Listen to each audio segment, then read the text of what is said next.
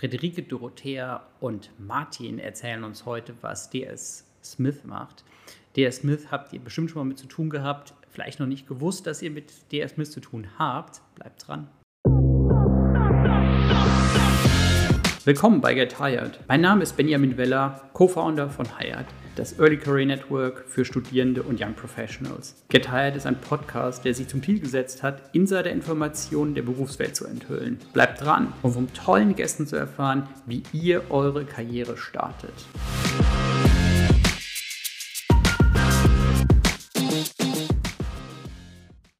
Willkommen zu unserer neuen Podcast-Folge. Wir sind heute in Erlensee bei Frankfurt und zwar wir sind heute bei DS Smith zu Gast.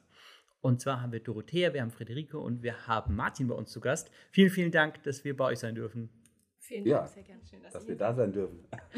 Mögt ihr drei euch mal ganz kurz in zwei Sätzen vorstellen, wer seid ihr? Der Herr zuerst, mein Name ist Martin Schmidt, ich bin 47 und ähm, ja, habe 1993 hier angefangen zu lernen und einige Bereiche durchgemacht schon und ja, ähm, habe Verantwortung für den Bereich Stanzen und Kleben. Ja, bin verheiratet, habe drei Kinder und einen Hund. Also alles, was man so haben kann. Ja. Also, was hast du für einen Hund? Das ist äh, ein Mischling. Ja, der ist, äh, haben wir seit sechs Jahren aus äh, Russland geholt. Ach cool. Ja. Ja. ich bin Friederike, ich bin noch nicht so lange da. Ich bin erst seit einem Jahr bei dir, Smith, und ich habe die ehrenvolle Aufgabe für Deutschland und Schweiz uns als Arbeitgeber äh, neu zu platzieren, das nach intern und nach extern natürlich auch zu spielen und in dem Zusammenhang auch Recruiting-Strategien und neue Wege im Recruiting zu denken. Super, ja, mein Name ist Dorothea und äh, ich bin äh, bei DS Smith vor allem für die äh, Early Careers, Young Talents, wie man sie auch immer nennen möchte, zuständig. Ich beschäftige mich also ganz viel mit unserer, mit unserer Ausbildung, also mit den Azubis, aber auch mit dem Thema, wir haben ein Graduate Trainee Programm, ähm, da sozusagen die, die neuen Talente an Bord zu holen und auch an Bord zu halten und kümmere mich aber nebenher auch noch um andere Themen, wie zum Beispiel Unterstützung äh, von Friederike im ganzen Bereich Employer Branding und aber auch die ganzen Prozesse im HR für Deutschland und die Schweiz. Genau. Jetzt sind es ja auch äh, insofern interessante Produkte, weil du ja äh, ziemlich viel, äh, ja, also die bestehen ja aus sehr vielen Schichten. Wenn man es mal aufreißt, dann ist man ja immer ein bisschen verwundert, okay, äh, wie viel da eigentlich drin und dran ist. Ja? Also wie, wie funktioniert so eine Produktion von, von, so, einem, von so einer Verpackung? Hm. Gut, also je nachdem, was der Kunde wünscht, hat ein hm. Produkt zwischen drei und fünf äh, verschiedene hm. Materialien. Hm. Ja, also es gibt im Prinzip bei uns ähm, vier größere Produktionsbereiche. Das ist einmal der Druck. Da wird ein weißer Bogen durch die Druckmaschine läuft, wird bedruckt kommt dann als nächstes in den Bereich ähm, Wellpappe kaschieren. Dort wird äh, diese typische, äh, der Druckbogen auf eine Welle aufkaschiert. Und auf der anderen Seite ist dann die Innendecke, sodass wir dann äh, drei Materialien haben. Und die, die Wellpappe dient natürlich dazu zum Schutz vom Produkt und ähm, Stabilität. Und das ist der zweite große Bereich. Der dritte Bereich ist das Bereich Stanzen, weil nach dem Kaschieren haben wir ja nur einen Bogen. Ja? Und daraus wollen wir auch eine Verpackung machen. Das heißt, jeder Bogen durchläuft noch eine Stanzmaschine. Ja. Da werden die Konturen ausgestanzt ähm, mit hochmodernen Maschinen. Also da sind wir auch dran zu investieren und weiter vorwärts zu kommen.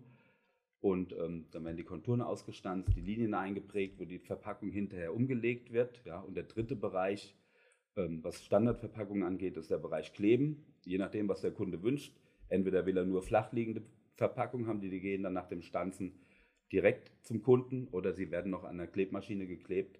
Und das ist halt dann der vierte große Bereich bei uns in der Firma. Und ähm, da sind die Herausforderungen auch sehr groß in dem Bereich, weil es gibt unendlich viele Möglichkeiten von Schachteln. Also da muss man innovativ sein als Maschinenführer. Äh, weil das wäre meine nächste Frage gewesen. Also gerade so dieses Thema, ähm, also ich gehe jetzt immer so aus der, aus der Perspektive eurer Kunden. Okay, ich habe jetzt irgendwie eine geniale Idee und äh, komme dann zu euch und sage, okay, also das muss jetzt so und so aussehen, weil wir glauben, dass es halt unsere Kunden anspricht, wenn wir das so, so machen.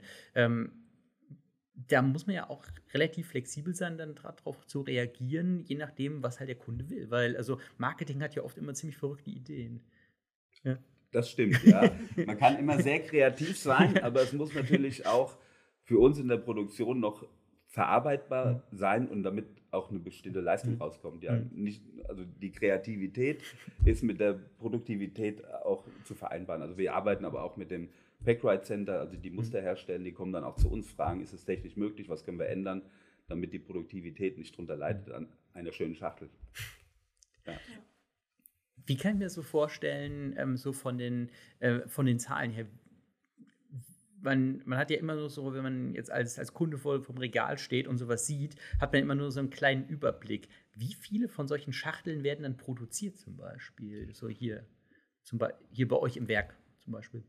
Also wir, hm. Schachteln ist immer ein bisschen schwierig, mhm. weil wir produzieren Bogen. Auf mhm. einem Bogen kann eine große Schachtel mhm. sein oder auch ähm, 40 kleine. Mhm. Also Schachteln ist jetzt ein bisschen schwierig, aber ich sag mal so, in der Woche kommen wir auf, sollten wir mindestens eine Million Bogen machen. Also Ziel ist auch Quadratmeter, ist natürlich immer im Bogen einfacher zu rechnen, aber so zwischen 5 und 6 Millionen Bogen im Monat.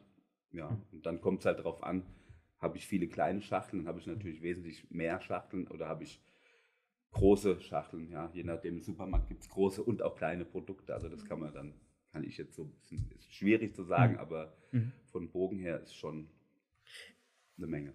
Damit kommt ja auch jedem Mitarbeiter, jeder Mitarbeiterin echt eine große Verantwortung zu, weil ich sagen muss, okay, also wenn da jetzt irgendwie ein, ein Fehler drin ist und du produzierst halt diese Stückzahlen und dann halt ja, feststellst, okay, wir müssen halt eine Charge wegwerfen. Das sind ja dann auch einmal gigantische Kosten so für, für das Unternehmen, aber ja auch für die Umwelt.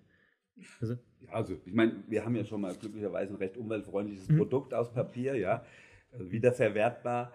Und natürlich ist in jedem Bereich der Maschinenführer schon verantwortlich für die Qualität. Mhm. Und wir haben ja auch ganz äh, Qualitätsprüfanweisungen, heißt jede Palette, die aus der Maschine rauskommt, aus welcher Bereich auch immer, muss natürlich der Maschinenführer kontrollieren mhm. und bestätigt dann mit seinem äh, Stempel auf dem Palettenschein die Qualitätsabnahme. Nichtsdestotrotz gibt es natürlich auch äh, immer wieder Fehler, die vorkommen. Auch man sieht es nicht immer gleich und dann muss man halt hinterher reagieren. Ja. Das Schlimmste ist natürlich, wenn ein Fehler bis zum Kunden geht. Aber deswegen sind wir froh, wenn wir einen Fehler haben, dass wir ihn selber entdecken, bevor der Kunde den entdeckt. Also das ist schon wichtig. Und dann muss man im schlimmsten Fall auch mal was zurückholen und nochmal sortieren. Ja. Und vielleicht kann man auch diesen ähm, Begriff Abfall noch mal kurz mit draufnehmen. Mhm. Ähm, in dem Sinne ist das ja kein Abfall, das sind ja Produktionsreste und mhm. selbst wenn mal irgendwas schief geht, das wird ja aufgefangen, du musst dir das im, im, Werk so vorstellen, dass an jeder Maschine unten so ein Ablauf ist, wo sozusagen die rausgeschnittenen Teile aus den Bögen und aus den Wellpappen mhm. abtransportiert werden. Dann wird das bei uns in solchen Balls gesammelt, weil wir ja selber eine komplette Kreislaufwirtschaft abbilden. Also wir sind ja mit Paper, Packaging und Recycling einmal im kompletten Bogen drin. Das heißt also, das, was als Produktionsrest übrig bleibt, wird gesammelt wird dann äh, in die Recyclingwerke gebracht, wird sozusagen wieder äh, aufgelöst, wird danach in dem Paper wieder in einen Papierbogen rumgebracht. Dann sind das riesengroße Rollen, ja. die dann hier bei uns äh, stehen und dann wird aus diesen Papierbögen eben wieder Wellpappe hergestellt. Und diesen Kreislauf, das macht uns ja als Unternehmen auch so aus, können wir bis zu 20 Mal so halten so Papierfasern durch, kann immer wieder eine Verpackung herstellen. Also sozusagen Abfall gibt es in dem Sinne nicht. Wie seid ihr auf die Idee gekommen, zu sagen, okay, wir wollen so eine eigene Kreislaufwirtschaft etablieren? Weil ich finde, gerade das Thema Kreislaufwirtschaft ist ja immer so in der Theorie, äh, genau wie, wie beim Marketing ja oft, in der Theorie immer genial, aber in der Umsetzung halt echt komplex. Ja? Und dann ähm, scheitern ja auch viele Unternehmen daran, wirklich so eine nachhaltige Kreislaufwirtschaft zu etablieren, weil es halt einfach schwierig ist. Ja? Hm. Wir haben halt den Vorteil, dass wir mit vielen Standorten das überall abdecken hm. können. Also wenn wir jetzt nur ein Standort wären, dann wird das schon schwierig. Ja, dann muss hm. man einfach quasi seine Produkte an, an den äh, Bauhof oder so abgeben und das dann über andere machen lassen. Aber wir sammeln ja unsere eigenen Produkte ein. Auch das, was jetzt der, durch das Aufreisen in, in irgendeinem Kaufland oder so wieder zurückkommt, das landet ähm, wieder in, in, der, in der Recycling-Sammlung und wir gucken halt auch, was wir aufnehmen oder aufkaufen können und bringen das zurück. Und so macht das halt einfach Sinn, aber das macht nur Sinn, weil wir an so vielen Standorten und vor allem eben auch weltweit tätig sind. Ein einzelner Betrieb kriegt das so nicht hin. Das funktioniert mit der Konzernstruktur. Wo seid ihr denn überall? Nachdem du jetzt gesagt hast, okay, ihr seid weltweit aktiv, äh, wo seid ihr hier in Deutschland, in Europa, in weltweit? Genau, also wir sind in über 30 Ländern weltweit, ähm, damit 30.000 Mitarbeiter und in Deutschland haben wir 19 Standorte. Mhm. Und da sind wir vom Süden Nördlingen, Traunreuth, Donauwörth. Wir haben äh, in der Schweiz in Auftringer einen Standort. Dann gehen wir ein bisschen Richtung Nürnberg hoch.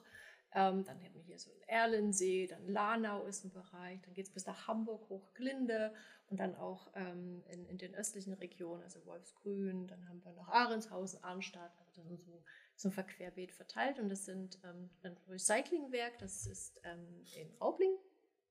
Dann haben wir Paper in ähm, Aschaffenburg und Witzenhausen. Witzenhausen, danke. und der Rest, das sind Packaging-Standorte, genau, wo wir dann die Verpackungen herstellen und die Mal eine ketzerische Frage. Warum denn? Warum habt ihr so viele Standorte? Also liegt es daran, dass ihr sehr nah dann bei euren Kunden seid? Ja. Oder wes weshalb? Weil, also wir sind hier eben angekommen und ich muss sagen, es ist wesentlich größer, als ich gedacht habe. Ich glaube, das ist auch ein Thema. Also wir brauchen sehr viel Platz, mhm. äh, je nachdem. Unsere Werke haben auch verschiedene Größen und sind tatsächlich auch so ein bisschen spezialisiert. Mhm. Ähm, also ähm, hier, Martin hat es vorhin schon gesagt, hier werden viel Displays, also tatsächlich Aufsteller, wie der Milka-Aufsteller im Supermarkt äh, produziert und eben aufwendigere ähm, Verpackungen, Wellpapp-Verpackungen. Wir haben aber andere Werke, die vor allem äh, solche Sachen wie Versandverpackungen machen.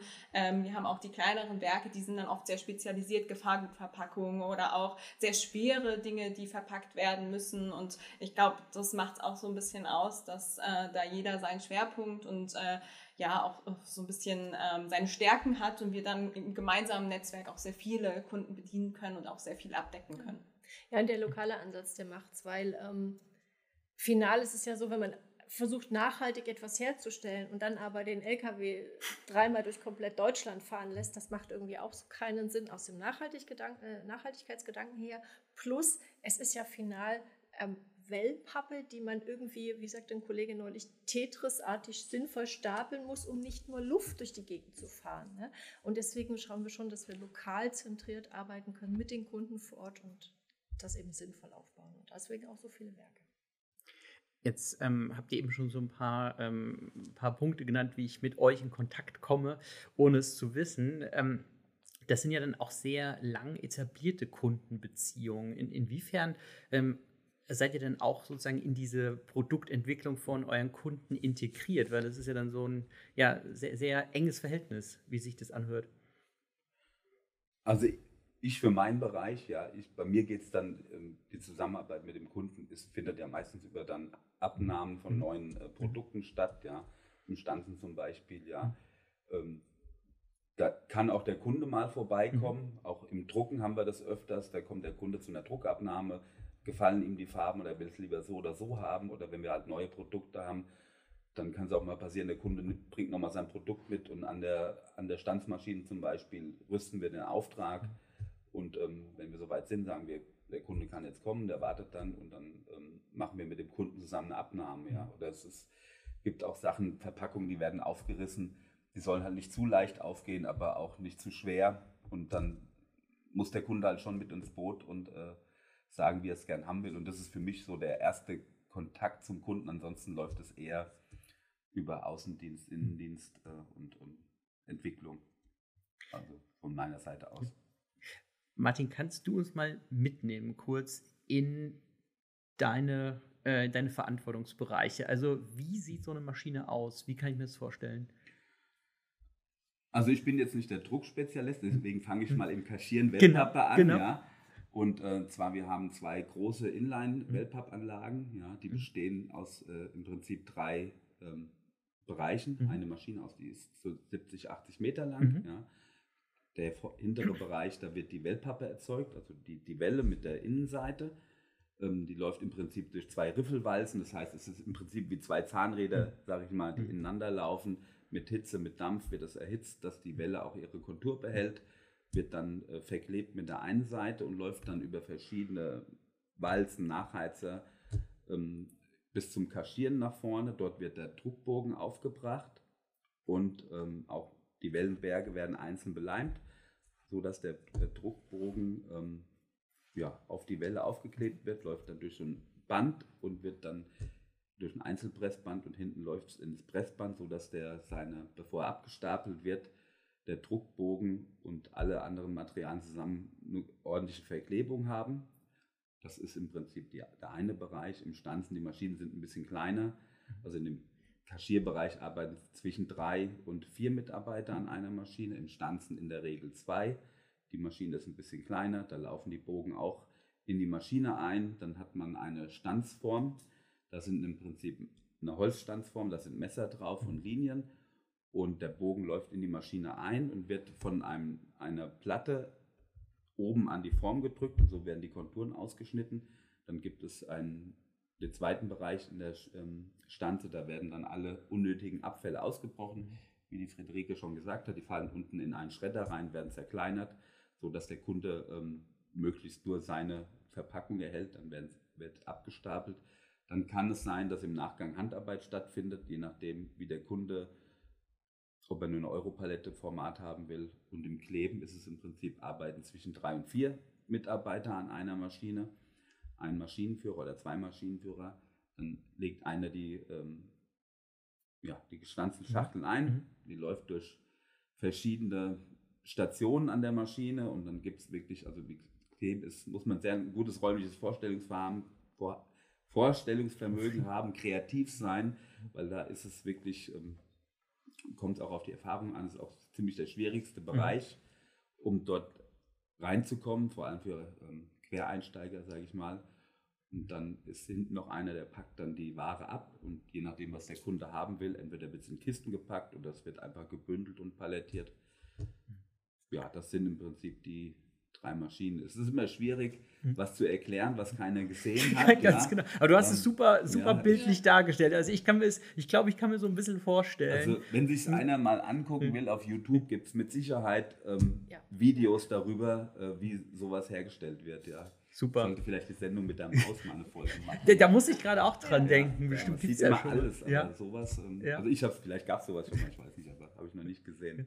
Äh, wir verlinken auf jeden Fall unten was, weil ähm, 70, 80 Meter kann man sich auch immer schwer vorstellen. Ja. Das ist ja schon. Ganz schön groß, ja. Das, ähm, jetzt ähm, ist ja gerade das Thema Verpackung so eins, eins von diesen Topics, was halt immer wieder aufkommt, wo du sagst, okay, da ähm, hat jeder unglaublich viel mit zu tun. Da gibt es halt immer so, so Innovationsgedanken zu, okay, wie, wie, kann man vielleicht was machen? Also äh, es gab ja öfter mal so die, die, den Versuch, vielleicht so eine so eine äh, Box zu machen, die du quasi irgendwie verschickst.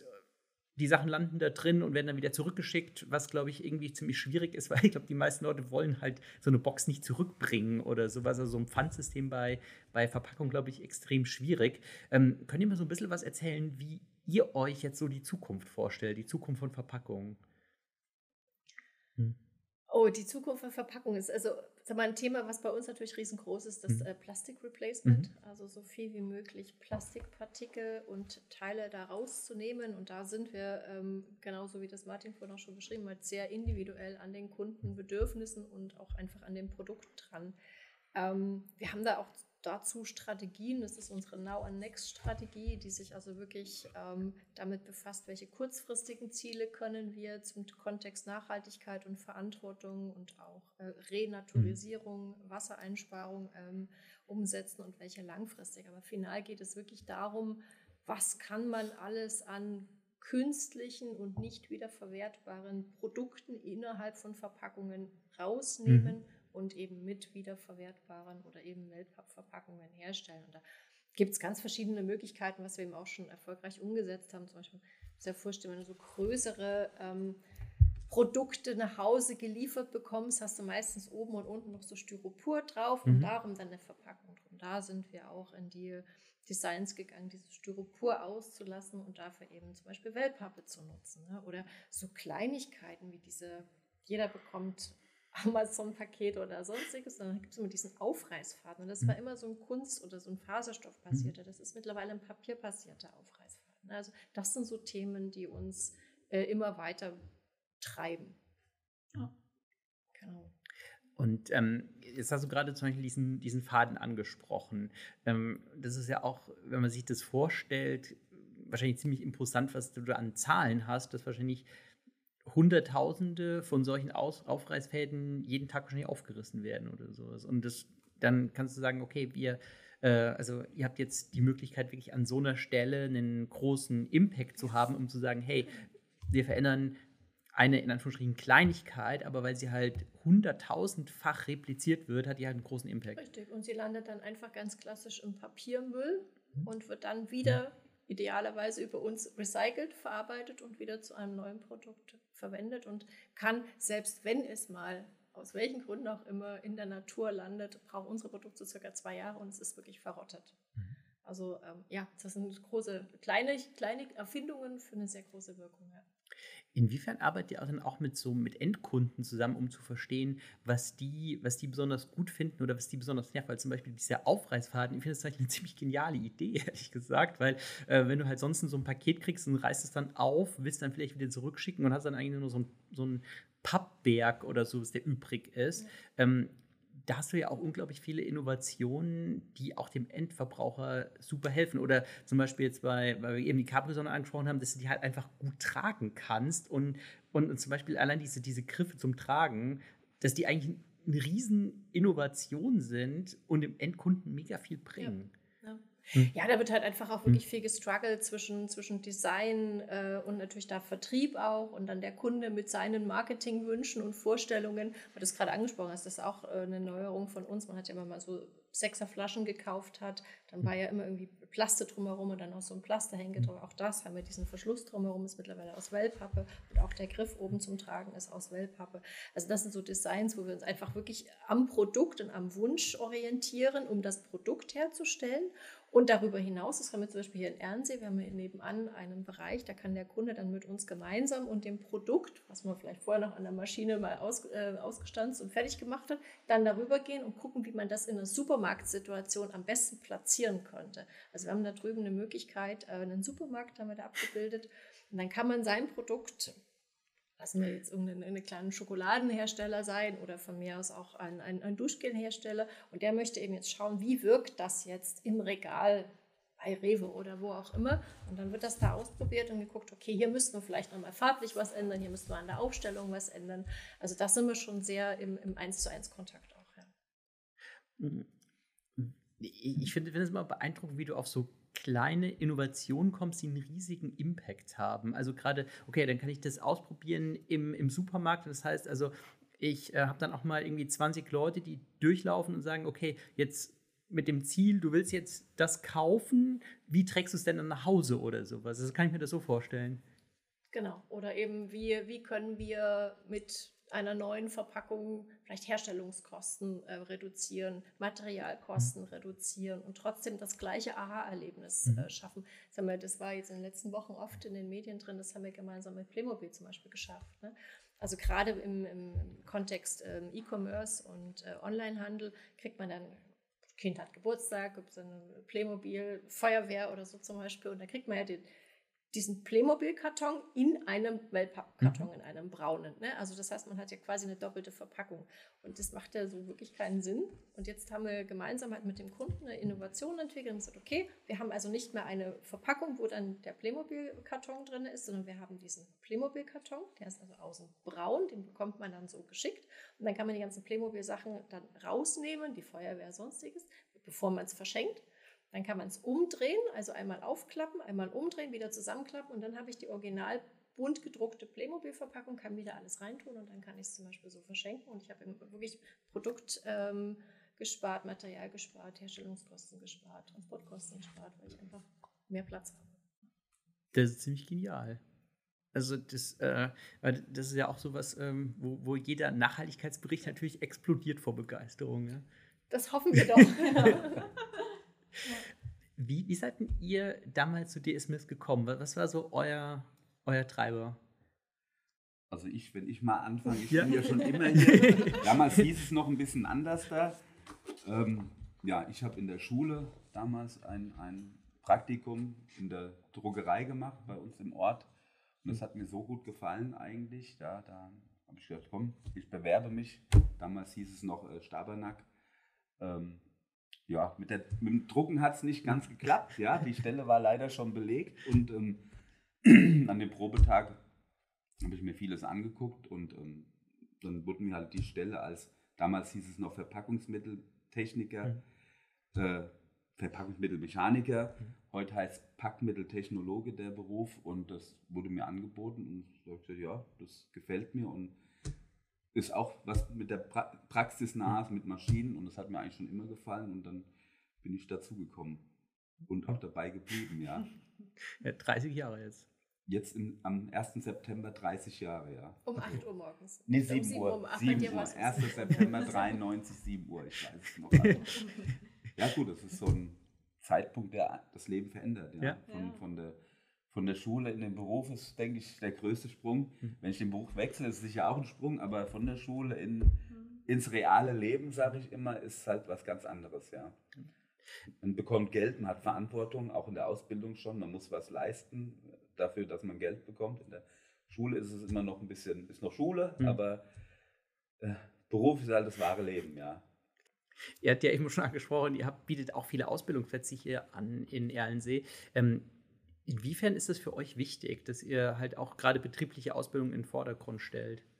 Das ist auf jeden Fall super wichtig. Also ähm, wir brauchen Auszubildende. Wir haben, ich glaube, der demografische Wandel ist uns allen ein Begriff und äh, wir haben einfach die, die Altersstruktur wird älter und wir brauchen Nachfolger, wir brauchen Leute, die, die Lust haben, mhm. ähm, das zu lernen. Und wir haben, glaube ich, jetzt ganz viel darüber gesprochen, wie wichtig Verpackungen sind. Und äh, auch wenn man einem das im Alltag, wenn man damit nicht zum Beispiel durch den Job in Berührung kommt, äh, gar nicht so auffällt, aber das ist verdammt wichtig. Und ähm, da ist gerade Ausbildung natürlich eine gute Möglichkeit, neue Leute, junge Leute dafür zu begeistern und ähm, dann auch zu sichern, ähm, dass wir das so weitermachen können. Jetzt ähm, ist ja gerade so das, was Martin schon erzählt hat, auch äh, super spannend, weil du sagen kannst, okay, wir starten mit einer Ausbildung, dann halt permanent weiterentwickeln, mehr Verantwortung übernehmen. Also ich muss sagen, mir ging es damals auch so in der Ausbildung, dass ich gedacht habe, okay, du hast jetzt irgendwie Verantwortung, Geld und es ist halt nicht mehr so ein bisschen gechillt wie in der Schule, wo es eigentlich so fairerweise auch ziemlich egal ist, was passiert. Ja. Ähm, in, inwiefern kriegt ihr das auch so transportiert bei euren Azubis, zu sagen, hey, also es ist ähm, Zukunft, an der du hier arbeitest. Du verdienst gutes Geld und du kannst dich weiterentwickeln. Wie, wie, wie transportiert ihr das? Hm. Magst du? Ich, ich, kann mal starten, ja. Also ich glaube, ganz großes Thema ist natürlich die Nachhaltigkeit. Also mhm. wir haben ein Produkt, das äh, auf jeden Fall in den nächsten Jahren und Jahrzehnten äh, auf jeden Fall nicht wegzudenken ist. Mhm. Wir brauchen das, das ist wichtig. Ähm, und ich glaube, dass das vermittelt eine gewisse Sicherheit. Ähm, wir sind zukunftsorientiert. Ähm, das ist, glaube ich, was, was gerade junge Leute interessiert und was ihnen vor allem natürlich wichtig ist. Also beide Themen, sowohl Sicherheit, mhm. aber auch das Thema Nachhaltigkeit, weil das natürlich ganz, ganz groß ist auch momentan und uns eben ähm, ja sozusagen im Kern beschäftigt. Und uns gibt's, also uns kann man nicht ohne Nachhaltigkeit denken. Ich glaube, das ist äh, ganz, ganz toll. Ich glaube, es gibt sehr viele gute Möglichkeiten, sich weiterzubilden. Also nach der Ausbildung ist nicht Schluss. Ähm, da kannst du vielleicht gleich noch mal ein bisschen was sagen, mhm. Martin, weil du da ja auch selbst deine Geschichte hast und äh, das ja auch jeden Tag miterlebst. Ähm, und ich glaube, das sind, sind viele Dinge, die, die, die wichtig sind. Und ich glaube, was auch spannend und wichtig ist, ähm, man bekommt von, von Anfang an Verantwortung. Mhm. Also man darf tatsächlich mitarbeiten und man kann gerade im gewerblichen, äh, technischen Bereich ähm, man sieht, was man tut. Ja, also da kommt was raus und man ist tatsächlich maßgeblich daran beteiligt. Ja, nur mit dem eigenen Beitrag kann das Produkt entstehen. Und ich glaube, das ist auch was, was sehr Schönes, was man, was auch, glaube ich, gerade im jungen Alter nochmal mehr Anreiz bietet als irgendwas, was nicht, was nicht greifbar, nicht, nicht ähm, verfügbar ist. Ja. Gibt da nichts Schöneres, als durch den Supermarkt zu laufen und seinem genau. Kumpel zu sagen, guck mal, das habe ich übrigens mitentwickelt. Das ist bei uns entstanden. Ja. Ähm, an der Innovation war ich beteiligt oder ja. ja. In der Tat, also Martin, genau, vielleicht kannst du uns noch ein bisschen was erzählen. Wie, wie, wie war das bei dir? Wie ging es dann, wie ging es los, wie ging es dann weiter? ja gut, man, man bekommt natürlich, ähm, oder jeder Auszubildende, der zu uns kommt, in welchem Bereich auch immer, bekommt natürlich einen Einarbeitungsplan, ja, wo er man ist. Ich meine, klappt nicht immer hundertprozentig, weil auch Auszubildende, wenn mal einer Festangestellte fehlt, auch mal an der Maschine arbeitet, ja, als Ersatz. Ja, das ist aber auch gut so, dann lernt man das viel besser ja, umzusetzen. Also die werden betreut, haben auch Unterricht hier, haben einmal die, also je nachdem, welchen Bereich man mhm. ist, bei uns die Azubis sind ähm, zwei Wochen in der Firma, dann eine Woche Schule in Lauterbach und werden eingesetzt in verschiedenen Bereichen, natürlich erstmal langsam rangeführt, Einarbeitungsplan. Wir haben einen ähm, Ausbildungsbeauftragten hier im Werk, der ist auch Lehrer in der Schule freitags, also mhm. der sehr nah mit uns zusammenarbeitet. Ja. Der erste Tag ist natürlich auch ganz wichtig. Wir haben im Prinzip am ersten Tag haben wir es irgendwann eingeführt, dass alle Auszubildenden, egal ob jetzt Maschinenführer, Industriekaufmann, Bürokauffrau oder wie auch immer, ähm, kommen hierher, die Eltern sind mit dabei, es gibt einen Werksrundgang und äh, dass auch die Eltern sich mal anschauen können, wo ihre Kinder die nächsten vielleicht 20, 30 oder auch für immer arbeiten, ja. Und ähm, ich denke mal, wichtig ist halt, dass man äh, für die Auszubildenden, die dann direkt aus der Schule, es ist halt wirklich ein, ein Umschwung, ja. ja. also ein großer Sprung von, von der Schule in den Job und es fällt sicher nicht jedem leicht, jeder ist anders, da der ist eine schüchtern, mhm. den muss man ein bisschen mehr ähm, ja, abholen. Abholen, ja. genau. Also es ist ähm, ja. wie auch unsere Feste, wir haben ja viele Mitarbeiter und jeder Mensch ist anders, mhm. jeder hat andere Bedürfnisse, ja. Und also ich, wenn ich an meinen ersten Tag denke, äh, 7 Uhr am, ein, ähm, am 1. September 93. Das erste, was ich gehört habe, mein Chef hat gesagt, wir können die, die Ausbildung 7 Uhr bestellen, habe ich gar keine Zeit. Ja, das ist immer noch äh, so in meinem Kopf. Ja, das hat mich aber nicht nachhaltig negativ beeinflusst, hier zu bleiben. Das hat mich nicht abgeschreckt. Deswegen ist es wichtig, ja. dass man, dass wir uns auch um die Auszubildenden kümmern. Inwiefern ja. ist es denn auch wichtig, so Azubis und die ja, und die Eltern auch abzuholen. Also, dass die halt auch wissen, hier, das ist, äh, das ist was mit Zukunft. Ähm, hier kann ich, ja, hier kann sich mein Sohn, meine Tochter entwickeln. Hm? Ich denke, es ist schon wichtig, dass die Eltern auch mitbekommen, hm. was der Sohn oder die Tochter, was sie arbeiten. Ja, also ich, bei mir war das nicht so. Ja. ja. Ich habe dann, und, und in dem Bereich, in dem wir arbeiten, egal wenn einer gefragt hat früher, was machst du? Ich bin Verpackungsmittelmechaniker. Was ist das denn? Mhm. Ja, weil das weiß eigentlich gar keiner. Ja. man kann das immer erzählen, aber ähm, klar, heute gibt es YouTube, kann man sich angucken, aber früher gab es gar nichts. Also ich denke, es ist schon wichtig, auch die Eltern mit abzuholen. Hm. Gerade im Kontext, wenn man hier an solchen Maschinen arbeitet, in einem Werk, ich meine, das ist ja auch immer ein gewisses Thema, da kommt ein Kind, das ist 15, 16, mhm. fängt ja an zu arbeiten mit einer gewissen Unbeschwertheit auch. Ne? Und da ist man als Elternteil, glaube ich, auch beruhigt, wenn man hier war und gesehen hat, zum Beispiel, ah, Sicherheit, ein Riesenthema hier. Das, es geht sofort los mit einer ersten Sicherheitsschulung, wo die Eltern schon noch mit dabei sind, also zumindest die Information. Und nachmittags, wenn die Eltern wechseln, direkt nochmal großes Sicherheitstraining. Safety First ist ja so hier wirklich jeden Tag ein ganz großes Thema. Und gerade in so einem Kontext, wenn man in einem Werk handwerklich hier arbeitet, an Maschinenarbeit, dass da Eltern auch involviert sind und mit einem guten Gewissen sagen, okay, der Bub oder das Mädchen, die gehen morgens dahin und ich bin mir da auch sicher, dass da nichts passiert oder nichts passieren kann. Äh, es ist Thema Arbeitssicherheit, es ist gut, dass es anspricht, weil ich mhm. habe äh, eben, als wir reingekommen sind, habe ich die Tafel gesehen ja. mit ähm, unfallfrei seit 1006 Tagen oder sowas. Mhm. Ähm, was ich total cool finde, dass ihr das auch so in den Vordergrund stellt, dass euch das wichtig ist. Also, ähm, wie, wie war da so die Entwicklung, dass ihr sagt, okay, wir wollen das auch wirklich so ganz plakativ nach vorne stellen? Also, ich sag mal, im ganzen Konzern ist Safety First eigentlich die oberste Devise. Wir haben auch tägliche Besprechungen. Das erste Thema ist immer Arbeitssicherheit. Mhm. Ja, ich meine, es kann immer was passieren und man ist nicht davor gewartet, dass irgendwann mal was passiert ist, aber man wollen, wir wollen natürlich, dass jeder Mitarbeiter, der kommt, auch wieder gesund nach Hause geht. Mhm. Ja. Also das ist unser höchstes Ziel und das versuchen wir täglich zu leben. Ja.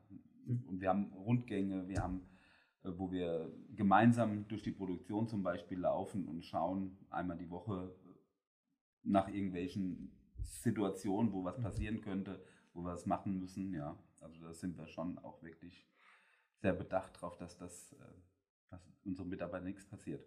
Ja. das wird auch übers Internet und so durchaus auch gepusht von, von den verschiedensten Ländern, weil das wirklich überall solche Tafeln draußen stehen und sagen, hey, wir sind jetzt seit zwei Jahren ohne und hier wieder ohne. Und das ist auch gegenseitig so ein Bestärken von, wenn wir die Regeln einhalten, die wir hier halt dringend benötigen, mhm. dann ist es halt ganz wichtig, dass das funktioniert. Und es ist in den meisten Fällen geht es gut.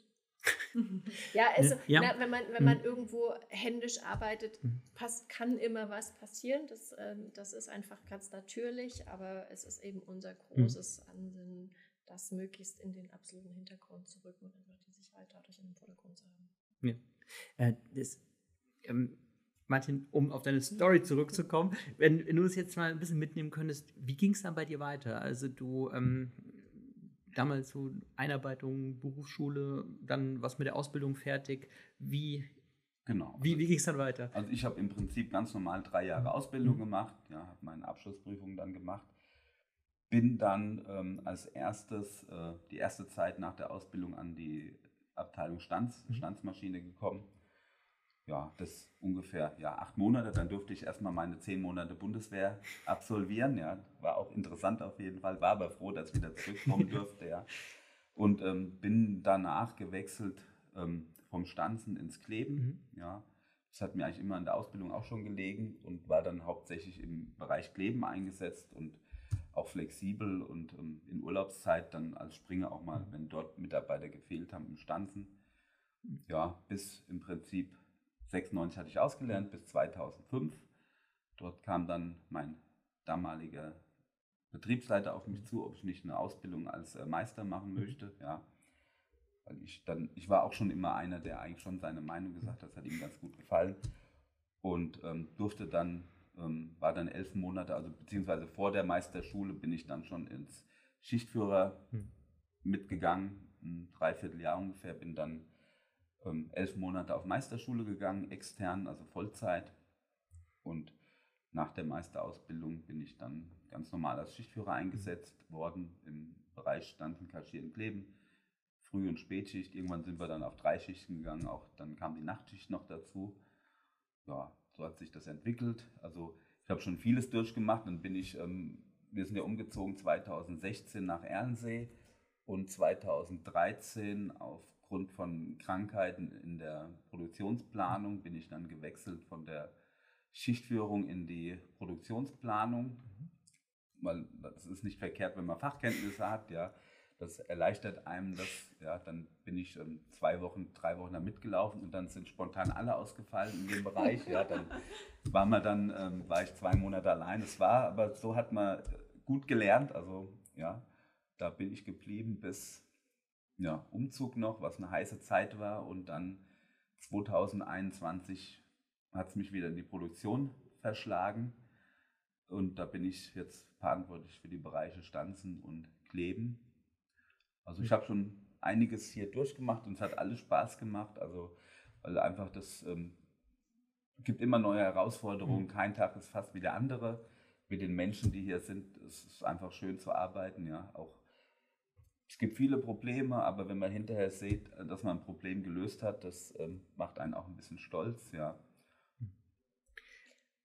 Ja, und die Überzeugung ja. läuft so gut, dass er seine Familie mit reinholt. Genau, mein Sohn hat dann auch hier äh, Ausbildung gemacht ja. im anderen Bereich, also er ist nicht unter mir, das ist auch ganz gut so, ja, das wollte ich jetzt nicht. Ähm, und er hat seine Ausbildung hier gemacht als äh, Medientechnologe, also im, im Bereich Druck und hat auch super abgeschlossen ja, als bester und ist jetzt seit einigen Jahren Maschinenführer in der Druckerei. Bin auch ganz stolz drauf. Sehr cool, ja. ja.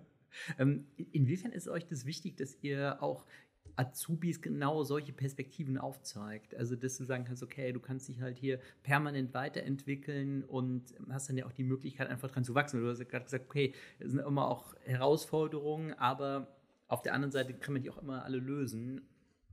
Also, das ist schon wichtig, weil die Jugend ähm, will ja auch wissen, was sie in, in mhm. 20 Jahren, mhm. also man, selbst die Jugendlichen denken zum Großteil nicht von heute auf morgen. Mhm. Ja. Also man will ja schon wissen, ich will irgendeine Ausbildung machen und danach äh, schon wissen, wie es weitergeht. Ja. Und klar, man macht dann ja, eine Ausbildung, arbeitet mal meiner mhm. Meinung nach erstmal ein paar Jahre und dann kann man sich weiterbilden. Ob heutzutage viele wollen nach der Ausbildung gleich weitermachen, aber ich bin noch so ein bisschen oldschool und sage vielleicht erstmal drei, vier Jahre Berufserfahrung mhm. sammeln, bevor man sich weiterbildet, aber wir sind hier auch so, dass wir, ähm,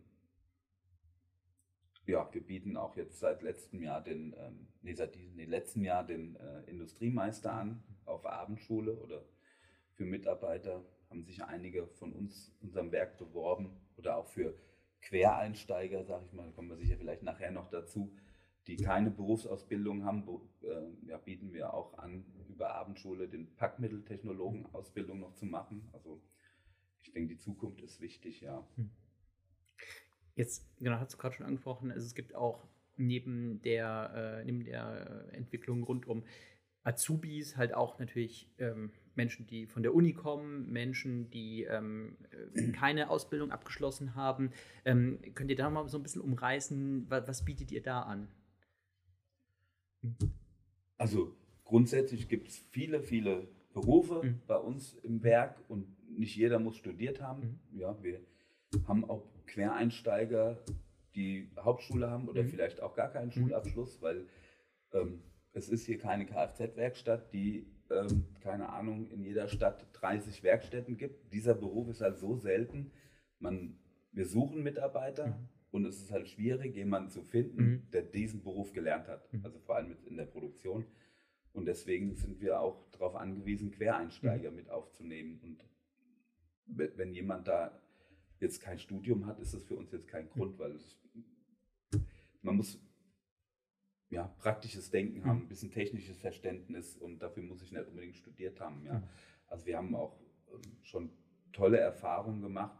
Mitarbeiter, der, wir arbeiten auch mit Zeitfirmen zusammen, der war bei uns äh, eingestellt als Leiharbeiter, hat einen guten Job gemacht, ist dann irgendwann eingestellt worden im, im Bereich Schnanzen, ja, und da hat er auch einen super Job gemacht. Und er ist jetzt, äh, hat sein Meister gemacht, ist jetzt auch Schichtführer bei uns. Also es gibt wirklich von tolle Geschichten von Leuten, die einfach jetzt auch keinen, ja, die sich mhm. so weitergebildet haben aus dem Nichts. Mega. Es gibt ja einfach, jeder Mensch hat ja verschiedene Lebensphasen und mhm. es gibt, ähm, man, man, beginnt eine Ausbildung und macht die vielleicht auch fertig und denkt sich danach, war doch nicht das Richtige oder ich fange ein Studium an und breche ab, weil ich mir, ach, ich habe mir unter der Theorie mehr vorgestellt, ich möchte gerne in die Praxis gehen. Ähm, und wir würden uns ja einfach Potenzial verschließen, wenn wir nicht mhm. die Türen aufmachen für andere Gedanken, für andere Einflüsse mhm. und äh, die reinzuholen und genau die zu suchen, die einfach Lust daran haben, an diesen Produkten zu arbeiten, an diesen Maschinen zu arbeiten, die es vielleicht auch mal mögen, wenn es warm da drin ist, wenn es laut da drin ist.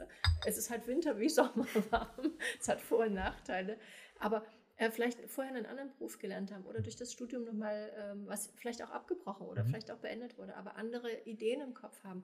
Es wäre da schade, wenn wir da die Türen zu machen. Also es ist mhm. halt auch so eine, so open, eine Open-Mind-Geschichte, zu sagen, kommt rein, wir können von euch lernen, ihr könnt von uns lernen und nur so können wir besser werden. Also das ist ganz, ganz wichtig, dieser Thema, diese mhm. Thematik Quereinstieg da komplett breit zu denken. Friedrich, was ja super interessant ist, du bist jetzt ungefähr ein Dreißigstel der Zeit da ja. verglichen mit Martin. Ähm, in, inwiefern, ähm, inwiefern war es für dich damals äh, spannend anzufangen bei DS Smith und ähm, wie ist es mit Leuten zusammenzuarbeiten, die schon zum Inventar gehören? Das macht total viel Spaß, mit Leuten ja. zusammenzuarbeiten, die zum Inventar gehören. Ähm, bin ja damals, also ich bin ja wirklich vor einem Jahr ähm, gestartet hier und ähm, ich bin angesprochen worden über einen Headhunter und dachte dann damals so, T. Smith, kenne ich nicht. Hm. Und habe mir das dann mal angeguckt und habe mir dann auch angehört, was der gesagt hat. Und ähm, bin mit diesen ganzen Informationen hier in die Gespräche rein. Ich habe ganz tolle Menschen kennengelernt, mhm. äh, die mich gar nicht viel überzeugen mussten, hier zu arbeiten. Und was mich am meisten neben dem Produkt und der Thematik, was man dafür alles Gutes tun kann, gereizt hat, hier wirklich anzufangen, ist, ähm, das ist eine neu geschaffene Rolle, mhm. sich mit dem Thema Employer Branding und auch mal andere Wege im Recruiting zu denken für Deutschland und Schweiz auseinanderzusetzen. Und ich habe schon immer gerne, also ich bin seit ursprünglich, nehme ich selber mal eine Quereinsteigerin, denn ich bin nicht ursprünglich gelernte HRlerin, habe mal ähm, Politikwissenschaft, Soziologie studiert, promoviert, wollte eigentlich in der Wissenschaft bleiben und habe gedacht dann irgendwann, nee, das ist mir zu langweilig. Ähm, habe eine Weiterbildung gemacht, nochmal ein Studium im Bereich Personalwesen und landete in der Beratung. Also von daher bin ich seit 2008 im ganzen Kontext Talent Acquisition drin und habe da schon also zum einen viel erlebt mit Wirtschaftskrisen und, und Wirtschaftswunder. Und ich habe viel aufgebaut, immer mhm. wieder. Ich habe gerne auf einer grünen Wiese Dinge angefangen und bin da mit Energie rein und habe dann irgendwas kreiert. Und genauso eben hier auch. Also der Auftrag war, wir haben nicht viel, mach mal. Und äh, wirklich mach mal im Sinne von nach innen, nach außen transportieren, uns als Arbeitgeber zu platzieren, die Vorteile hervorzuheben, neue Wege im Recruiting zu denken. Und das äh, macht seit einem Jahr unglaublich viel Spaß. Ich glaube, wir haben auch schon in diesem einen Jahr wirklich viel ähm, erreicht, haben eine haben auch unter anderem mit Martin äh, ein, ein Fotoshooting hier aufgesetzt, haben ganz viele Fotos gemacht, wir haben die Karriereseite neu gestaltet, wir haben komplett neue Messestände kreiert, den ganzen Arbeitgeberauftritt nach außen über Stellenanzeigen und und und. Es fahren in Erlensee und in Nördling Busse von uns äh, herum mit unserem Claim und unseren KollegInnen. Und es ist auch ganz wichtig, dass wirklich unsere Leute auf den Bildern drauf sind. Wir machen da keine Stockaufnahmen. Und das macht einfach jeden Tag unglaublich viel Spaß. Und was wirklich nach zwölf Jahren für mich eine Riesenherausforderung war, wir sind halt ein international arbeitendes mhm. Unternehmen. Also mhm. auf einmal muss man plötzlich Dinge in Englisch machen, wenn man zwölf Jahre lang kein Englisch hatte. Ähm, ja, aber es geht und es sind, es sind alle unglaublich hilfreich und, ja. und Support. Und ähm, ich bin da ja auch damals da rein und gesagt, also damals haben wir uns noch gesiezt, Gott sei Dank sehr schnell zum Du. Ich, so, ja. ich habe da mal eine Frage, wir müssten Fotoshootings machen, wir brauchen da jemanden. Ja, das können wir alles organisieren und dann nehmen wir den noch mit dazu und den noch mit dazu. Und da, da macht es einfach ja. Spaß. Also von daher freue ich mich auf weitere Jahre. Wie war es bei dir?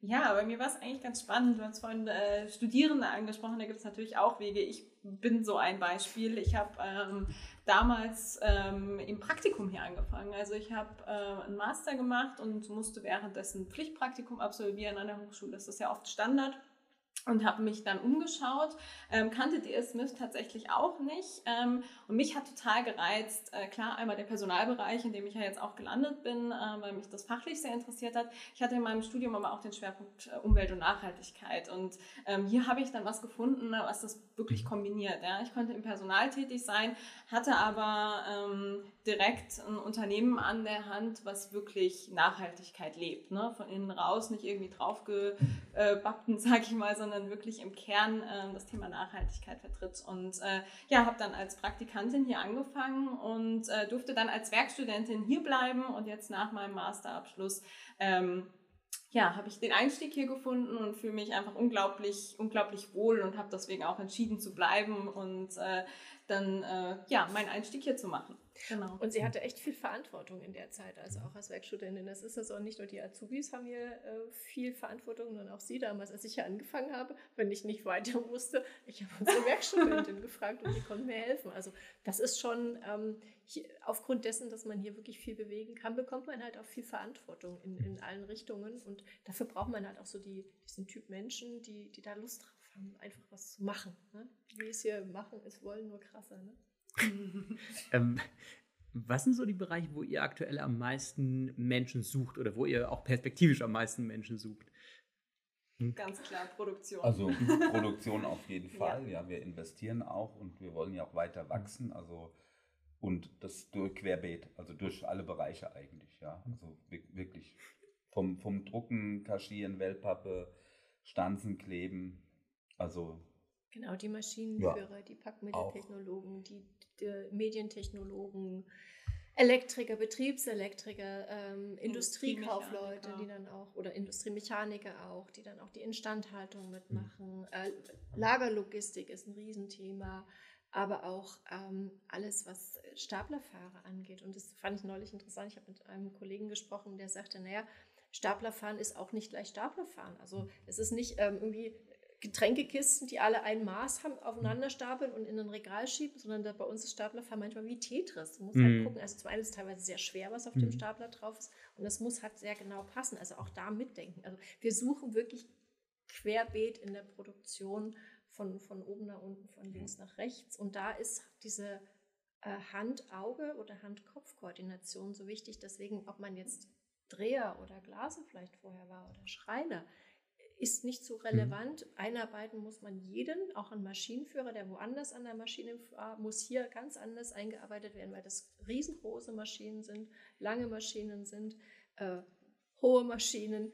Ähm, von daher ist, ist das gar nicht so relevant, sondern eher wirklich die, die Freude und die Lust, dann hier mitzuwirken. Ja, wenn man, ich sag mal, wenn man motiviert hat, Bock hat, dann kriegt man das hin. Ja. Und so Leute suchen wir, ja. Die einfach Spaß, motiviert sind und Bock haben, jetzt mitzuarbeiten. Und dann schafft es auch ein Quereinsteiger. Ist halt heute auch wirklich schwierig. Auch, ich meine, der Markt ist halt so, es gibt mehr Stellen als junge Leute. Deswegen mhm. kämpfen wir auch, sage ich mal, um jeden, der hier ja. sich bewirbt und bei uns anfängt, weil die Konkurrenz ist halt wirklich riesig, ja. Definitiv. Und wir haben ja auch noch die Schwierigkeit, gerade der Packmitteltechnologe, sagt dir wahrscheinlich auch erstmal nichts. Ähm, das ist ein Beruf, der ist nicht so bekannt. Das ist nicht das, was ich vielleicht als, als Schüler als erstes denke, ich werde jetzt Packmitteltechnologe. Ne? Da haben wir auch einen gewissen mhm. Auftrag und eine gewisse Arbeit, ähm, das in die Schulen zu bringen, ja. ja, den Beruf vorzustellen. Was, was verbirgt sich eigentlich dahinter? Auch Schulen äh, mal in die Produktion zu holen, zu zeigen, ne? wie sieht das aus? Was ist das eigentlich? Wie sieht so ein Arbeitsalltag aus? Was mache ich dann später mal? Ähm, und äh, ich glaube, das ist ein ganz, ganz großer Auftrag und eben auch eine große Schwierigkeit, weil ähm, wir haben den Markt, der sowieso schwierig ist und dann haben wir natürlich auch noch, sind sehr, sehr nischig, ja, ein, ähm, auf, auf die Verpackung und ähm, da wirklich zu zeigen, was ist das und ähm, wie cool ist das auch. Ja. Da machen Kollegen auch wirklich viel. Also die ja. gehen da ganz viel in Schulen rein und äh, präsentieren uns äh, und halten dann aber nicht immer nur so Frontalbeschallungsvorstellungen, wer sind wir mit einer PowerPoint, sondern ganz viele haben dann Produkte einfach mit oder lassen dann äh, so Fußballwände herstellen. Die müssen die dann selber herstellen und dann kann man sowieso kleines Tischfußball spielen mit unseren eigenen Produkten und so. Also einfach die, die jungen Leute von vornherein an diese Produkte ranbringen und dann einfach Lust dran erwecken und sagen, guck mal, es ist nicht nur langweilige Pappe. Mhm. Perfekt. Vielen, vielen Dank euch drei. Ähm, keine langweilige Pappe, das ist ein gutes Schlusswort. vielen, vielen Dank, dass ihr da sein durften. Vielen Dank, dass wir da sein durften. Ja, vielen danke schön. Tschüss. Und euch auch vielen Dank fürs Zuschauen, fürs Zuhören. Wir haben natürlich unten alles verlinkt, bestimmt auch noch ein paar Videos, die wir finden, ähm, wie das alles in der Produktion ausschaut. Bis zum nächsten Mal.